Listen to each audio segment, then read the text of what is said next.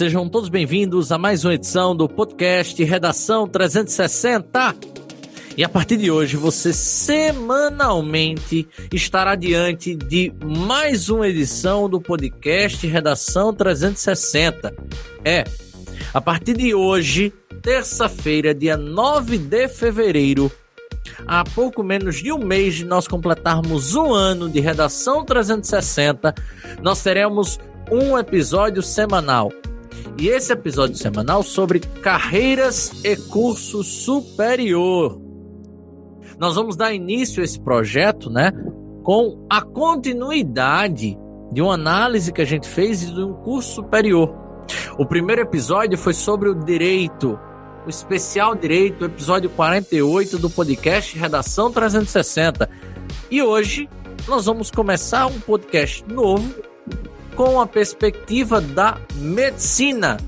Nós falaremos um pouco mais sobre a profissão de médico com o doutor Danilo Pereira, ele que é médico especialista em medicina no esporte, e com dois estudantes de medicina, a Annelise Almeida, estudante da UFCG, e também já fez medicina no Acre. Ela vai contar um pouco mais sobre a sua história, a sua saga, né? Saindo de Natal indo para o Acre, depois voltando para o Nordeste, indo morar em Campina Grande, tudo isso para realizar um sonho. E do querido Lucas Maciel, que vai falar um pouco mais sobre o curso de medicina em si, o que o levou a fazer o curso, né? E ele que já está no processo, no trâmite final do curso de medicina, vai falar um pouquinho mais sobre sua experiência chamar a sua atenção para nos seguir nas redes sociais, arroba na reta do Enem, arroba mario.v.maciel. Essas são as redes sociais minha, Mário Vitor, professor Mário Vitor, e do nosso curso, né? O Na Reta do Enem, um curso que está aí bombando na cidade do Natal, justamente com a intenção de realizar sonhos. E o seu sonho que é o sonho da aprovação, também é nosso. Então acesse aí o Instagram, arroba na reta do Enem. E agora, sem mais delongas, nós vamos ao nosso editorial. A medicina é uma das muitas áreas do conhecimento ligada à manutenção e restauração da saúde. Ela trabalha no sentido amplo, com a prevenção e cura das doenças humanas em animais no contexto médico. Segundo a Organização Mundial da Saúde, saúde não é apenas a ausência de doença.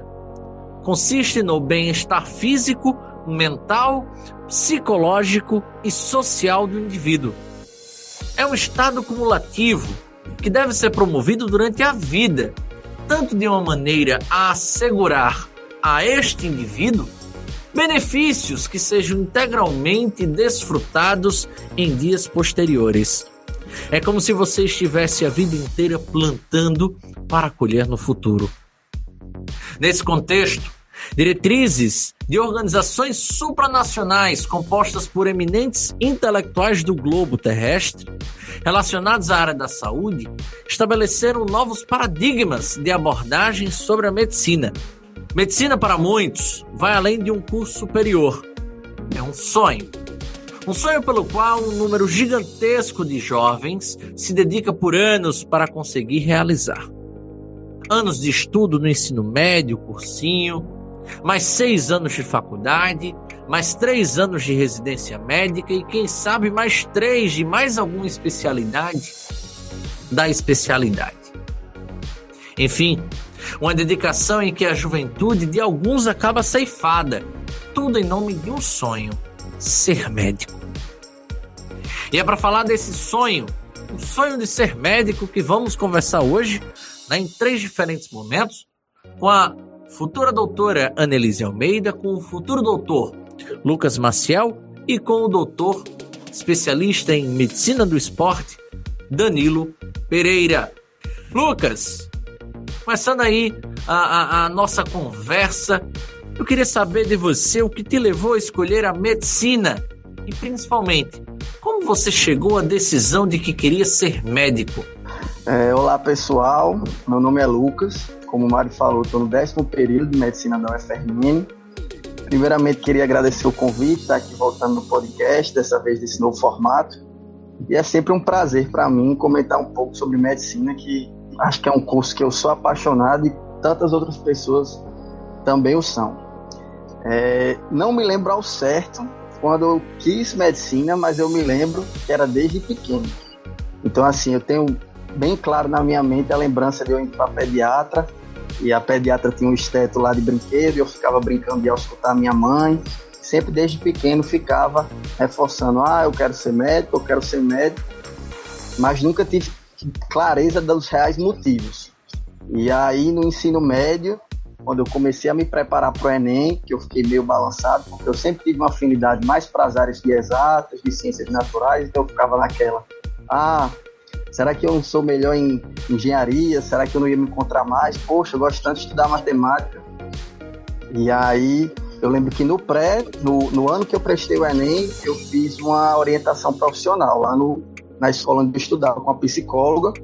E aí, nessa orientação profissional, eu tinha que conversar com alguns médicos, tinha meio que uma feira de exposição de como era a rotina, como era a remuneração. E foi aí que eu fechei o martelo de não, vou prestar o Enem para medicina e é isso que eu quero. Mas a certeza, certeza absoluta mesmo, a gente só tem depois que entra no curso, que vem na prática. Mas, assim, apesar do sentimento de sempre estar se reavaliando, ah, isso mesmo que eu quero, é isso que eu não quero, eu acho que é, é apaixonante, assim, só, só estando lá dentro mesmo para saber como, como é gratificante. Perfeito, Lucas. É, em relação à trajetória no curso de medicina, você já passou por diferentes experiências, marcantes algumas delas, com toda certeza. Você poderia nos contar alguma dessas experiências, seja ela uma experiência boa, seja ela uma experiência ruim, o que mais te marcou durante toda a sua trajetória, esses cinco anos de curso de medicina até o momento? É, então, Mara, assim, apesar de ter essa glamorização do curso de medicina, querendo ou não, é um curso de bastante renúncia. Então, assim, desde o primeiro período até o sexto, até o décimo segundo, são seis anos, perdão, é sempre por altos e baixos. Então, assim que eu entrei no curso, eu senti um baque muito grande do processo de adaptação. Então, eu estava acostumado com o modelo escola-cursinho, quando chegou na universidade, a, a rotina é outra, a didática dos professores são outras, então esse período de adaptação para mim foi, foi bastante pesado, principalmente questão de carga horária. Assim, o curso no início puxa muito e é um pouco distante da prática, os primeiros períodos. Porque, querendo ou não, a gente tem que, tem que findar muito bem essa parte teórica para começar a, a carga horária prática, os atendimentos, entrar em cirurgia, etc. Eu tô ouvindo um retornozinho, vê se curto. Tô falando e tá. Tô. É do seu. Mas eu não tô com fone, pô. Enfim, vou. vou... Eu não preciso voltar do início, não, né, Edita? Não, você vai da palavra que você pausou. Espera Pronto, dois beleza. segundos e aí você começa. E aí eu, eu acho que eu tenho em mente assim alguns períodos de tanto extrema gratificação quanto de, de tristeza mesmo de a gente ver realidades assim é, cruéis por exemplo é, na maternidade a gente tem pronto socorro então já tive que atender vítima de estupro já tive óbito que não é só de idoso já teve que presenciar óbito de criança já tive que dar diagnóstico de HIV para uma pessoa que não sabia que estava infectada então todas essas realidades assim são é, bem nua e crua mesmo. Então, principalmente no curso, que a gente, basicamente, a maioria dos nossos atendimentos são a nível SUS, que a gente vê é, histórias de miséria, de violência, de desnutrição, assim, são coisas que mexem bastante com, com o nosso psicológico. Não vou mentir, várias vezes durante o curso a gente fica chocado com certas situações e, e leva para casa e chora e sonha mas em contrapartida também tem vários momentos extremamente gratificantes. Então, assim, o primeiro presente que eu recebi de um paciente, ainda como estudante, acho que eu nunca mais vou esquecer. É, às vezes até coisas simples, mas por exemplo, você fazer um tratamento abortivo de uma enxaqueca, quando eu fiz para uma paciente, foi uma das, das vezes que mais me agradeceram, assim, só por conta que eu passei uma dor de cabeça, mas era uma coisa que estava incomodando tanto a pessoa era um sofrimento tão genuíno que, assim, todas essas formas que a gente, o, que puder fazer para minimizar, para dar conforto, os pacientes eles são extremamente gratos e eu acho que essa, essa satisfação, que eu acho que é impagável. Então, tipo assim, apesar de ter todos esses problemas, todas essas. Que eu nem diria tanto assim problemas, porque é a realidade. A gente vê na prática o que acontece no mundo, a gente foge da nossa bolha. Então, de início é um choque, mas para mim, pelo menos, durante esses cinco anos, tem, não tenho sombra de dúvida que foi extremamente recompensador para mim. Perfeito, Lucas. E aí, de uma forma um pouco mais informal, você uhum. sempre falou né, que a medicina é um curso de muitas escolhas, renúncias. Tem pessoas que buscam qualidade de vida, tem pessoas que se dedicam amplamente à profissão, tem pessoas que buscam uma grande remuneração. Você poderia elucidar um pouco mais disto para o nosso público? E principalmente, qual vai ser a sua escolha? O que, que você pretende? Você pretende se dedicar imensamente agora à profissão, à remuneração? Você pretende ter uma melhor qualidade de vida? Enfim. Certo, essa aí é a questão que todo mundo quer saber, eu acho, né? Mas assim, o curso de medicina ele tem para todos os gostos. Então, por exemplo, é, quando você se forma, você é médico, né? Você não tem nenhum título de especialização, nem título de cirurgião geral, clínico geral, nada disso. Para isso você tem que fazer a residência. E aí dentro da medicina a gente tem quatro grandes áreas. Eu gosto da clínica médica. O pessoal assim, não tô mais de brincadeira, diz que é parecido com o Dr. House, que é aquela parte mais de, de diagnóstico clínico, de ambulatório. É um pessoal que gosta muito de, a gente chama assim, fosforilar, que é ficar filosofando sobre sinais e sintomas, procurar doença, tratamento, etc. Então, clínica médica é um. O outro é cirurgia, que o pessoal brinca mais que quem não gosta tanto de estudar, mas isso aí é conversa. Para ser um grande cirurgião tem que ter uma bagagem teórica enorme, tem que saber de clínica, mas ficaria mais reservado para o pessoal que gosta mais de fazer trabalhos manuais. Então é muito procedimento, é toda hora dentro de CC, CC é o centro cirúrgico, que eu não gosto tanto dessa parte. E também o cirurgião, o pessoal diz também que é quem tem aquele estilo que é mais resolutivo, porque você vê na hora é, o resultado da intervenção que você está fazendo. Enquanto que clínica, eu passo um remédio para o paciente ter uma melhora daqui a seis meses, que depende dele aderir ou não, depende de N fatores, a cirurgia não, é uma coisa mais resolutiva. Tem gente que busca justamente isso. Então teve, tem clínica médica, cirurgia, pediatria, que aí é um prato cheio para quem gosta de criança. E aí da pediatria você pode trabalhar com a neonato, que são os recém-nascidos, com criança, com adolescente, pode trabalhar em urgência, em UTI, clínica.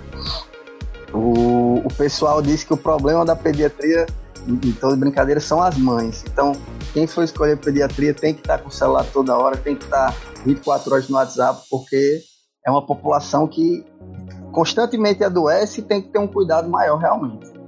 E a outra quarta área seria ginecologia, ginecologia obstetrícia, que é a GO. Que aí para quem gosta do universo feminino, então, e também ela tem uma parte clínica e cirúrgica. Então, tanto você vai fazer ambulatório de ginecologia, pré-natal, como você também vai fazer a parte dos procedimentos, esterectomia, parte cesárea. Então, para quem é, o povo diz assim, que tanto para quem gosta da parte de clínica quanto de cirurgia, Aí a melhor especialidade seria justamente a GO que consegue conciliar bem. Mas também, como na pediatria, é aquelas renúncias. Então, o, o, ginecologista, principalmente o obstetra, tem que estar 24 horas de plantão, porque trabalho de parto a gente não sabe como entra. Então, tem essa renúncia de ter que estar disponível no final de semana, não poder viajar por muito tempo, passar um mês fora, se for fazer uma viagem longa, ter que se programar. Fora essas quatro, tem a parte do acesso direto.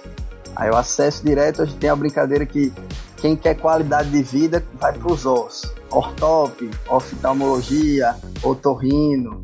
Mas assim, qualidade de vida, a gente, no médico, assim, dizer assim, ah, eu tô com a condição financeira folgada, eu trabalho pouco para o que eu trabalhava antes, eu não dou plantão, a gente só consegue mais à frente. Assim.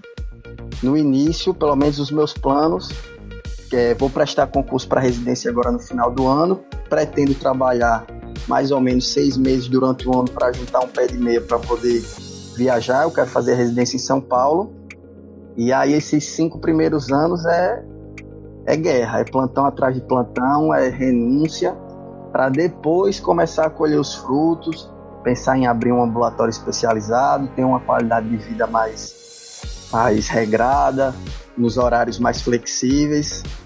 Acho que no mais é isso, viu, Mário? Perfeito. Agradecer ao meu querido amigo Lucas Maciel pela presença, ele no seu segundo podcast, aqui engrandecendo imensamente. Muito obrigado, Lucas. Valeu, Mário. Um prazer enorme estar aqui. Começando a entrevista de hoje com a nossa convidada especial, estudante de medicina, Annelise Almeida. Annelise, você poderia nos contar um pouco mais sobre como foi o processo de escolha pelo curso de medicina eu acho que, ainda durante o ensino médio, é, os cursos da área da saúde me chamaram muita atenção. E pensando nas matérias que eu tinha é, mais facilidade, talvez química, biologia, e juntando com a vontade, o desejo de, de cuidar das outras pessoas, estar próximo, assim, é, da, do cuidado, da atenção, foi um curso que me chamou muita atenção desde sempre. Eu nunca tive aquela certeza de, de saber 100% que essa seria a área que eu queria seguir. Mas eu acho que com o tempo e com as escolhas que eu fui fazendo, é, tanto da dedicação para o Enem, a dedicação durante a faculdade, é, eu acabei me encontrando e eu não me arrependo da escolha que eu fiz. Eu acho que cada dia que passa, é, as escolhas difíceis que a gente vai fazendo ao longo do tempo, é, elas dão mais certeza da, da escolha inicial que a gente fez, né? Mas ter 100% de certeza, eu acho que na época, com 17 anos, eu não, não conseguia ainda ter essa noção. Muito interessante.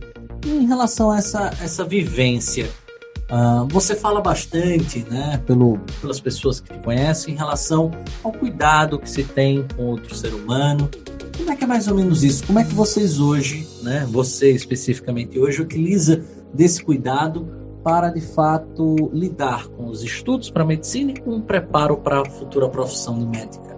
Eu acho que além da, da teoria, além das milhares de horas de estudo que a gente tem que ter realmente, tem que se preparar teoricamente é, para atender um paciente, é, a nossa a nossa vivência ajuda muito em ter empatia, em ter cuidado com o outro, em saber enxergar é, o que aquela pessoa está querendo passar para você, o que ela está querendo te dizer sem te dizer.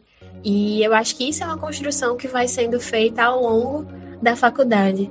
Quando a gente entra no ciclo básico, é, é, muito distante esse cuidado com o paciente, é muito aquém do que a gente sabe fazer, do que a gente está sendo exposto.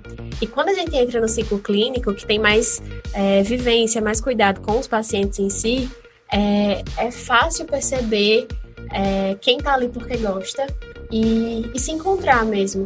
Eu acho que tanto a empatia quanto a vontade de fazer o outro se sentir bem é, são sentimentos que vão movendo a gente ao longo do curso, ao longo da faculdade e vão fazendo é, mais sentido é, nas escolhas de futuras especialidades, de, de futuras é, escolhas profissionais mesmo.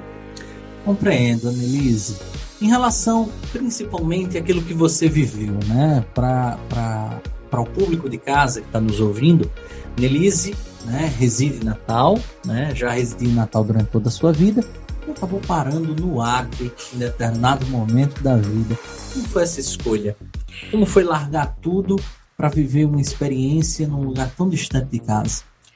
Então, eu acho que hoje em dia, com o Enem e com é, essa descentralização né, do ensino superior, quem quer um curso corrido está disposto, ou pelo menos a maioria das pessoas que eu conheço, está disposta a ir atrás desse sonho, desse objetivo, aonde quer que seja, né?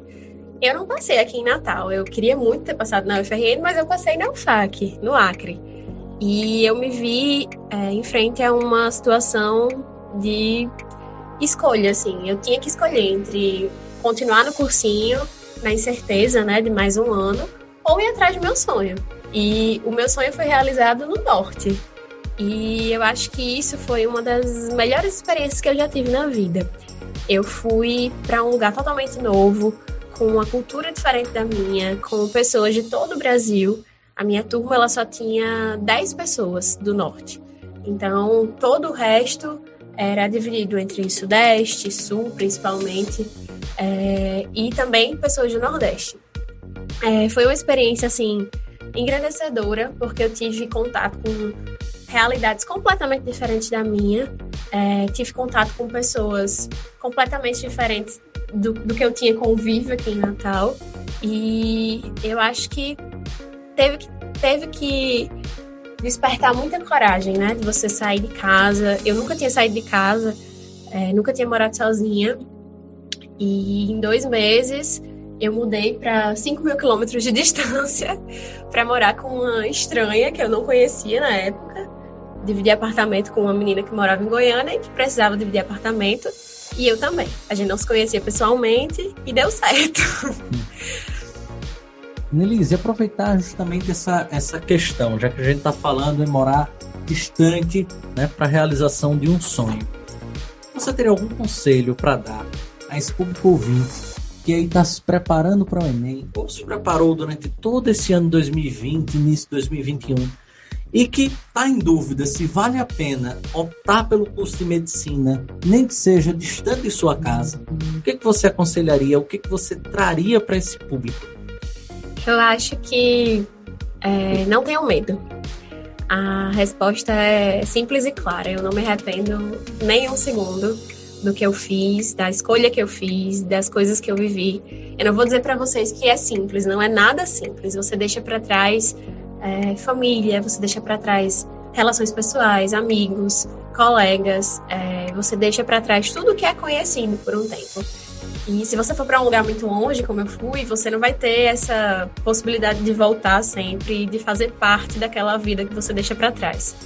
Mas você vai construir novas vivências, você vai conhecer novos lugares, você vai se descobrir uma outra pessoa. E quando você volta para casa, é, é muito interessante ver como é, a sua vida antiga se, se coloca no seu novo eu, né? Eu acho que ao longo dessa, dessa experiência da faculdade fora de casa, da dificuldade de morar sozinho, você cresce muito como pessoa. Você acaba é, entendendo mais os seus pais, seguindo mais os conselhos, mesmo longe de casa. E é uma experiência é, que vai mudar seu caráter, não só a sua profissão. Eu acho que não é só profissional e acadêmica, né? É algo que, se você souber lidar com, com o emocional, com as dificuldades, você vai crescer muito como pessoa. Então, eu digo a quem me pergunta, assim, se você puder sair de casa, morar sozinho, enfrentar a vida, é muito importante. Não é confortável, não é nada confortável, mas é muito importante. Perfeito, Nelise. Para encerrar, uh, a profissão de medicina, né, o curso de medicina e, consequentemente, a profissão de médico, ela está muito atrelada à questão de escolhas, né? Muita gente acaba seguindo por uma escolha profissional e, e acaba encontrando na medicina uma profissão que, que, que consome bastante dessa sua vida. Né? E outras pessoas optam pela qualidade de vida. Como é que você poderia definir isso como um estudante de medicina e futura médica? Eu acho que as escolhas é, no curso de medicina elas estão presentes desde a da escolha inicial de querer. Desde o cursinho, desde o colégio, a gente escolhe se dedicar um pouco mais, a gente escolhe abdicar de alguns momentos em família, a gente escolhe fazer simulado no sábado, no domingo e passar alguns anos focados em um objetivo, né?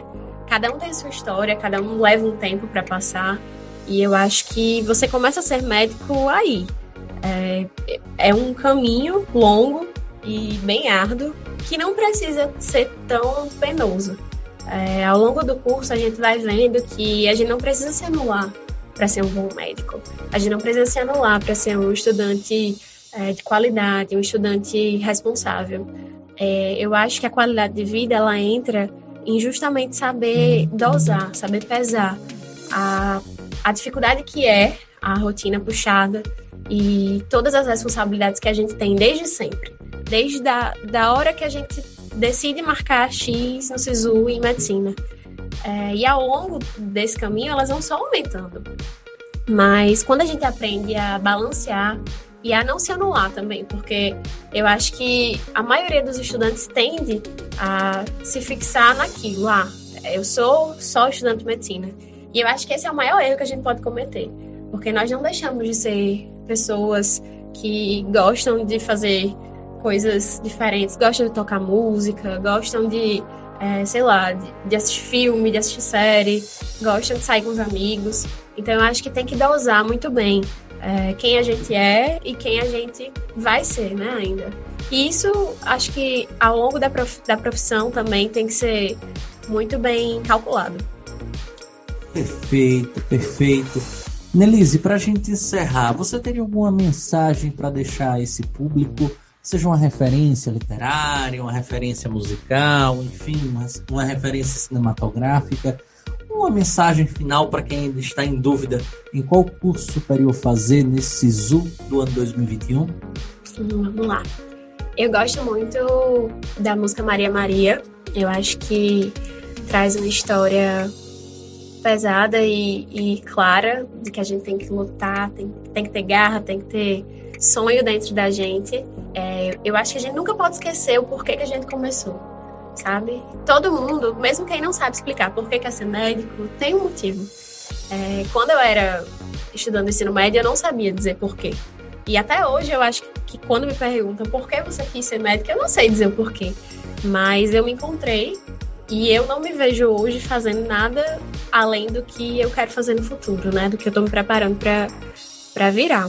É, então, não esqueçam do sentimento, da garra, da vontade, do porquê que você levanta todos os dias e vai para o cursinho, porquê que você levanta no final de semana e vai fazer simulado, mesmo quando você não quer estar tá ali. É, é muito fácil querer dizer, ah, não, eu quero ser médico só pelo status. Mas os sacrifícios diários que, que a gente faz desde sempre, desde o colégio, quando a gente tem esse objetivo, é, só você sabe. Só você sabe o quanto é difícil estar tá ali, o quanto é difícil não desistir. Eu acho que quem, não, quem só passa quem não desiste. E a gente tem que escolher todos os dias, desde, desde sempre. Falando um pouquinho que a gente vai falar hoje, né, sobre o exercício, que eu acho que as pessoas entenderam ou, ou, pelo menos né, uma boa parte, o real motivo de ser fisicamente ativo, né? Que você fazer o exercício vai muito além da estética, é, é por saúde, é por você garantir a, uma longevidade, uma autonomia, uma independência no processo de um envelhecimento, que a gente fala em envelhecimento ativo. Então, quando eu começo a falar sobre medicina esportiva, que a gente vai aprofundar, mas já já me adianto porque eu, eu sou empolgado para falar, tá? Uh, o exercício ele é remédio. Então, da mesma forma que você vai em uma farmácia, você pega um comprimido, você compra uma medicação, porque você tem a, a, aquela ideia que aquilo vai te fazer um bem e que de fato as medicações elas existem para isso. Quando você vai em uma academia, quando você vai em um boxe de crossfit, então quando você vai na rua, vai correr, vai pedalar, vai fazer uma natação, é uma forma de uma medicação. Só que é uma coisa que você não compra e é uma coisa que você não vê, assim, não é uma coisa palpável. Mas ele, para o, o, fazendo essa analogia, né, com aquilo da farmácia, faz o mesmo efeito ou até para diversas algumas doenças melhor. Então, é, a gente tem que aprender a fazer essa abordagem aqui de hábitos que a gente pode e aí e vamos, né, aprofundar nesse bate-papo. Novamente é uma honra, é meu primeiro podcast, né? Você, você perguntou e eu já me prolonguei um pouco. Então, é, qualquer coisa, se eu me prolongar na minha, na, na minha fala, você dá uma segurada, fala, Lindo, chega, tá bom? Que aí a gente faz o próximo passo, porque eu sou empolgado. Inclusive, é, é, é, trazendo aqui uma informação a mais, eu sou um bariátrico, né? É, eu já cheguei a pesar 130 quilos e, e ouvir você falando tanto, com tanta empolgação, com tanta, não diria só conhecimento, mas dedicação é, é, é algo que, que, chama muita atenção, porque eu vivi na pele essa questão da obesidade mórbida e, e, e você, mais do que ninguém, deve saber o quanto que isso é, é complicado, não só para o médico, mas principalmente para a vida de quem, de quem é vítima né, dessa, desse tipo de doença.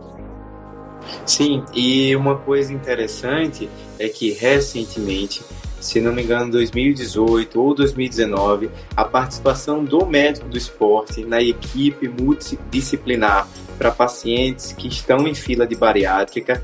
O médico do esporte também é um dos profissionais presentes nessa avaliação, porque quando o paciente você precisa, né, passar pelo cirurgião do aparelho digestivo, você tem um nutricionista, você tem psicólogo, psiquiatra, tem odonto, né, isso tudo você precisa fazer essa liberação e o médico do esporte entrou. Por quê?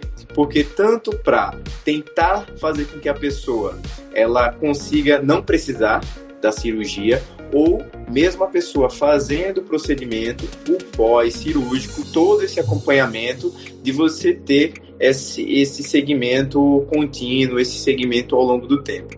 Eu acredito, e assim, eu, é, é a primeira mensagem, a primeira ideia quando você ouve assim, medicina esportiva, eu acho que o nome da especialidade não foi tão é, proveitoso, vamos dizer assim. Porque acaba levando aquele. Não, médico do esporte eu acho que é para atleta. Aquele cara que vai para Olimpíada, ou então é aquele cara que joga futebol. Não, de fato. Para você, o médico do esporte é para você, o médico do esporte é para pacientes que têm dor crônica, dor em joelho, dor em lombar. O médico do esporte é para aquele paciente que é hipertenso, que é diabético, que está sedentário, que tem uma. A, a, que quer fazer uma mudança de hábitos uh, mas às vezes não encontrou ainda um profissional que saiba lidar com essa abordagem, essa abordagem de hábitos, né? Sobre os exercícios, sobre a parte de nutrição, sobre a parte de sono, porque esses são os pilares, pilares de promoção de saúde, pilares de performance que a gente vê, né, de fato, atletas de alto rendimento, a gente também faz essa abordagem, mas não é o grosso da população. Na verdade, representam 3% aí do total de pacientes que a gente atende. Os 97 são populações gerais. E assim, o meu, uh, o meu coração ele bate mais forte por idoso. Então, assim, quando eu vejo um idoso que tem uma, essa mentalidade, que viu um pouco antes, né? Chegou ali nos seus 40, 40 e poucos anos, peraí, eu preciso mudar de, de, de vida, vamos dizer assim. E aí começou a ser fisicamente ativo, começou a se procurar, preocupar mais com a alimentação, chega nos seus 70, 75 anos, com muito mais funcionalidade daquele que tem, enfim, que tem todas essas comorbidades, né, de obesidade, de sedentarismo, de diabetes, de pressão alta, e a gente vê o caminho, de fato, ele é diferente. Eles se dividem em um ponto ali que é mais ou menos desses 50 anos, 50 anos para lá. E a gente está vendo que cada vez mais idade é apenas um número. Hoje você pode ter um, um indivíduo ali com seus 70 anos uh, que é mais independente, que tem mais autonomia do que pacientes ali de seus 45, de 50 anos.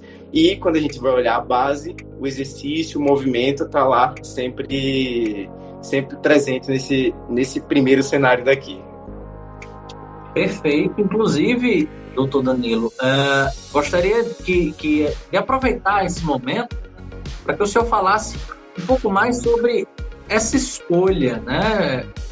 Você falou um pouco sobre as áreas de atuação da medicina esportiva, coisas que eu não tinha conhecimento, acredito boa parte do nosso público também não, né? Até porque acredito eu que seja um, um, um tipo de modalidade ou de residência um tanto quanto recente.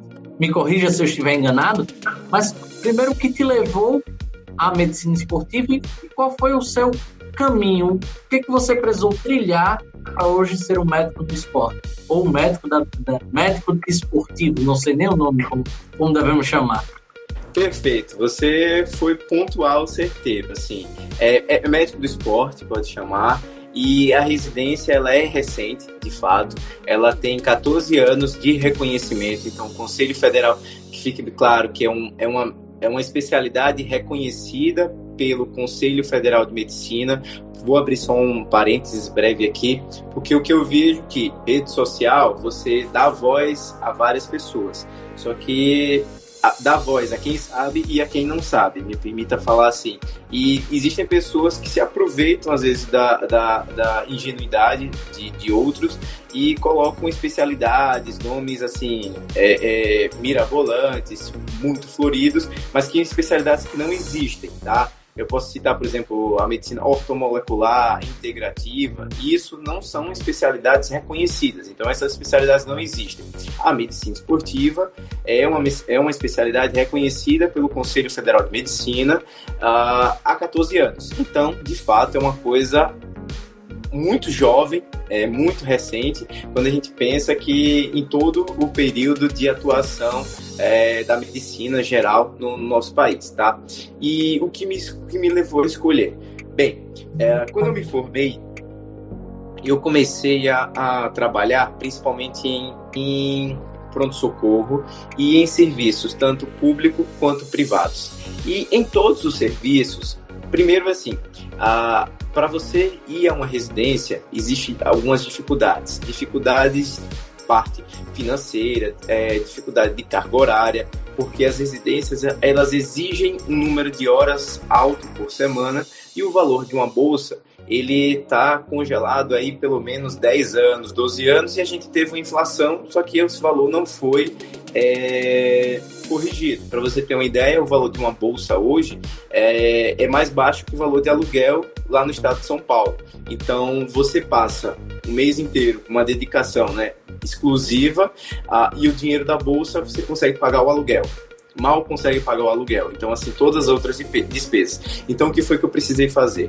Me formei, fiquei dois anos atuando, né, tentando juntar dinheiro aí para eu conseguir ir a São Paulo, que o período de residência são três anos, então você tem que fazer né, um, uma reserva financeira para que você consiga fazer essa mudança. Então eu fiz isso e nesse tempo de dois anos eu trabalhei, como falei, né, novamente, em serviços públicos e serviços privados e eu via a forma como que as pessoas procuravam um médico. Então, assim, é, o que faz uma pessoa procurar um médico? Não um médico do esporte, um médico de uma maneira geral.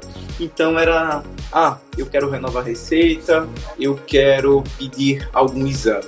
Então, como se esses do, essas duas ações fossem a, os determinantes de saúde, né, de qualidade de vida. Então, assim, eu vou ser bem assistido pelo meu médico por um maior número de exames que ele me peça e quanto mais remédios, quanto mais comprimidos eu tome, eu estou sendo mais bem cuidado. E não é bem assim. Novamente, os exames existem por um motivo, as medicações, os comprimidos, eles existem por um motivo. Mas a gente não pode transferir a responsabilidade da, do nosso autocuidado em exames, em folhas de papel ou em comprimidos. Então, assim, é, você tem queixas, por exemplo, é, eu tenho um cansaço crônico, eu não tenho vontade de fazer as coisas. Tem algum polivitamínico, tem alguma algum fortificante. Então, quando você vai ver, a pessoa ela dorme quatro horas por dia, não tem um sono reparador, tem um padrão de alimentação totalmente inadequado, ela não faz o aporte que a gente chama de macronutrientes, do tipo carboidrato, proteína, em doses, em quantidades adequadas para ela e acha que um polivitamínico que vai resolver. Claro que não é, é responsabilidade da pessoa saber disso, mas quando você começa a fazer essa abordagem, a, o sistema, tanto novamente público quanto privado, eles não te dão esse suporte, porque você tem que atender número. Então você tem que atender 16, 20, 25 pessoas em um turno. E aí, para você fazer essa abordagem é, de padrão de alimentação, padrão de exercício, padrão de sono, você fazer uma revisão que a gente chama de anamnese, que é aquela conversa bem detalhada, isso demanda tempo. E é, acaba sendo o obstáculo. Então, assim, o, os sistemas público, privado agem da mesma forma. Querem números, então quero número de atendimento no mês. Você quer quantidade, você não quer qualidade nessa abordagem.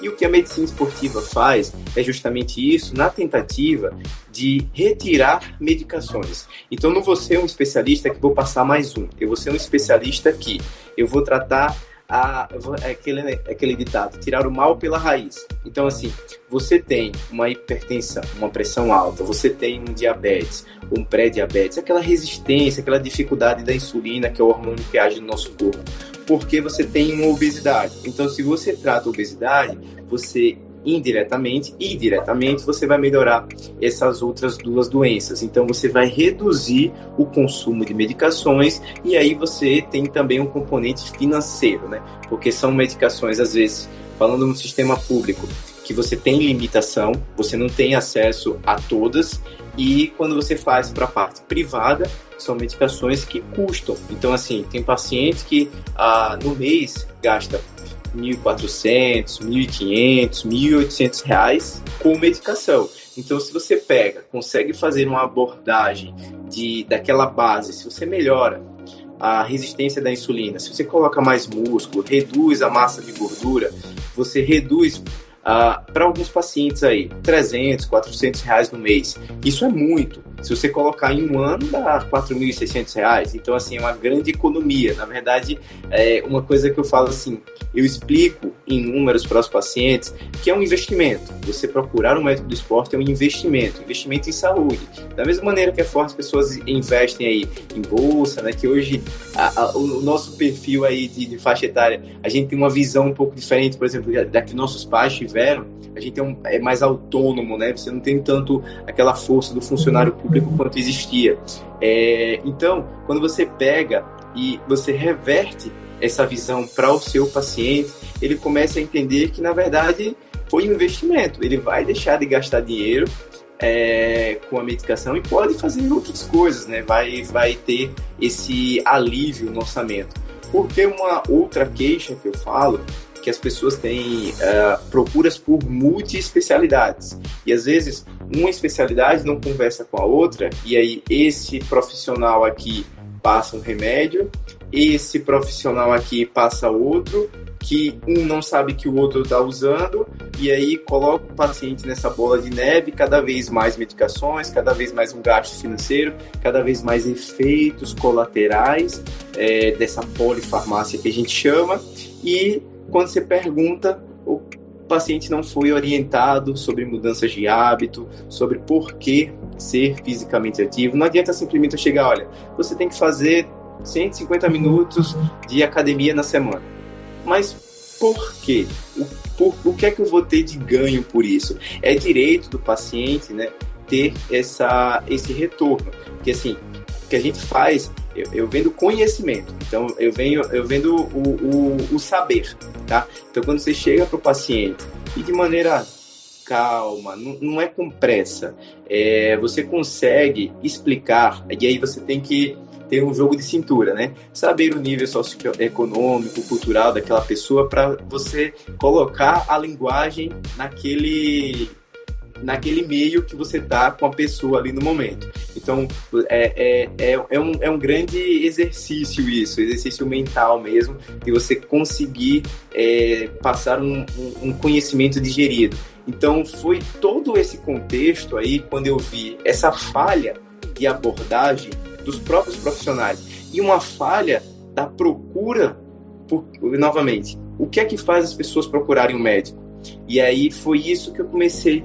Nossa, eu não me formei para isso. Não me formei para ficar renovando receita, não me formei para ficar só pedindo exame e às vezes nem topar no paciente. Você, você acaba por uma falha de um exame físico, então assim, deu avaliar seu ombro, deu escutar seu coração, deu escutar seu pulmão, então eu fico pedindo raio-x, fico pedindo tomografia, fico pedindo ressonância, isso vai gerando uma bola de neve vai exonerando, né, e, e é, é, aumentando, na verdade, o gasto tanto novamente para o setor público quanto quanto privado e os problemas eles não são resolvidos. Então eu via essa falha nessa abordagem dos dois lados, tanto do médico quanto do paciente, e aí eu pensei, tenho que fazer alguma coisa diferente.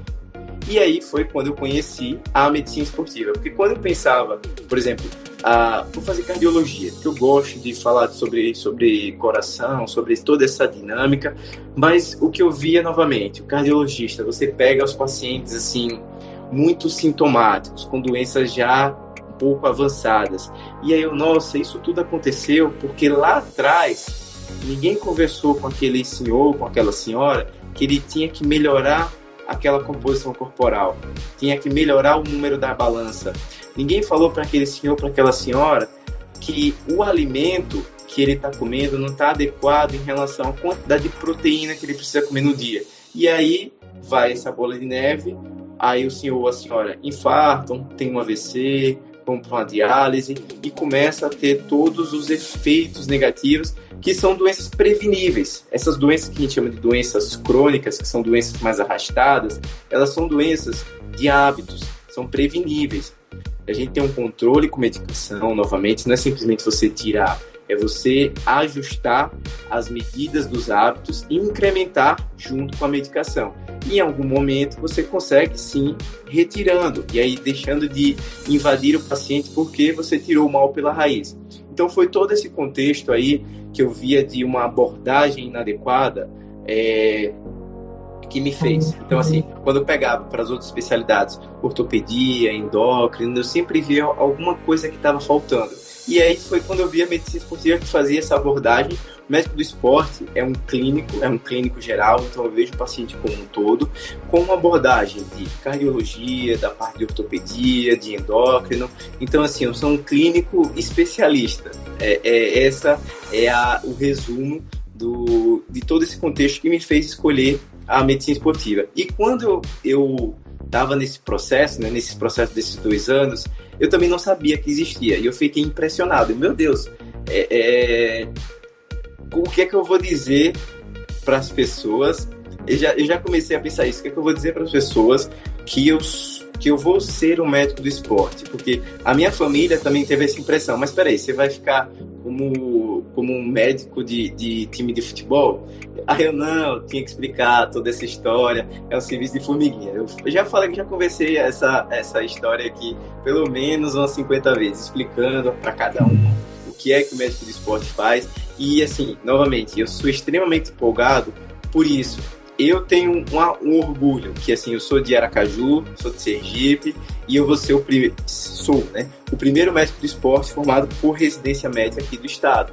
Então, assim, eu sou sendo pioneiro do negócio, carregando essa bandeira, é, carrego os, a, todo o peso, né, de ser o primeiro, mas espero também colher os frutos lá no futuro, tá, no presente, no futuro também, por ser o primeiro em toda essa situação.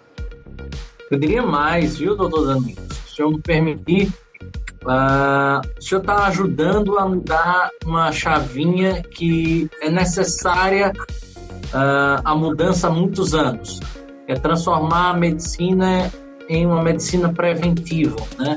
É, ou seja, transformar a mentalidade das pessoas que só vão aos médicos, como você bem trouxe, para tratar doenças, né? E não para tratar da vida que é a grande situação, tratar do corpo, que é a grande questão, acho que da, da, da nossa existência, talvez. Perfeito. Doutor Danilo, desculpa, interrompi. Imagina. Pode falar. Não, é, é, eu gostei da, da, da, da, sua colocação e de fato é isso. É, a ação do médico do esporte, novamente eu gosto do número 3, então eu falei do exercício, nutrição e do sono é, é a abordagem na prevenção de doenças, abordagem no tratamento. Então, a doença é existente, o exercício, o movimento, hábitos, né? Eles vão estar inseridos no tratamento e reabilitação. Então, assim, é, quando você tem, por exemplo, uh, um, um evento de um infarto, de um AVC, na verdade foi uma aquele sinalzinho de alerta, né? Você teve você está tendo uma segunda chance. Então vamos usar de uma maneira diferente esse caminho que está que tá se abrindo para você agora. E o músculo, por exemplo, o músculo do braço é semelhante ao músculo do coração. E aí o coração, quando tem um infarto, ele está em sofrimento. E aí você consegue treinar o músculo do seu coração para prevenir, prevenir novos eventos, prevenir um risco de morte e para você também estimular e deixar essa bomba, esse músculo um pouco mais forte. E aí o exercício novamente vai estar nessa, nessa fase. A gente chama isso de reabilitação do miocárdio, que é o músculo do coração. Então, de fato, tanto a prevenção vai ser o grande ponto-chave, que é a hora que você, antes da doença chegar, que você consegue ser mais eficaz, né? E aí eu faço uma analogia é, em relação a o, o médico, o médico geral e o bombeiro. Eu falo assim, qual é a ação mais eficaz do bombeiro? A primeira coisa que vem à mente das pessoas é apagar o incêndio, mas a ação mais eficaz do bombeiro é não deixar o incêndio acontecer. Então, quando você pega, você coloca você vai construir alguma coisa grande que vai ter uma visitação. Então você tem que ter a liberação do corpo de bombeiros. O corpo de bombeiro vai ver se aquele material é inflamável, se tem extintor de incêndio, se tem saída de emergência. Então uma ação semelhante na sociedade é a ação do médico. O médico é um bombeiro da sociedade. Ele está ali não só para apagar foco de incêndio quando você tem um infarto, quando você tem um AVC.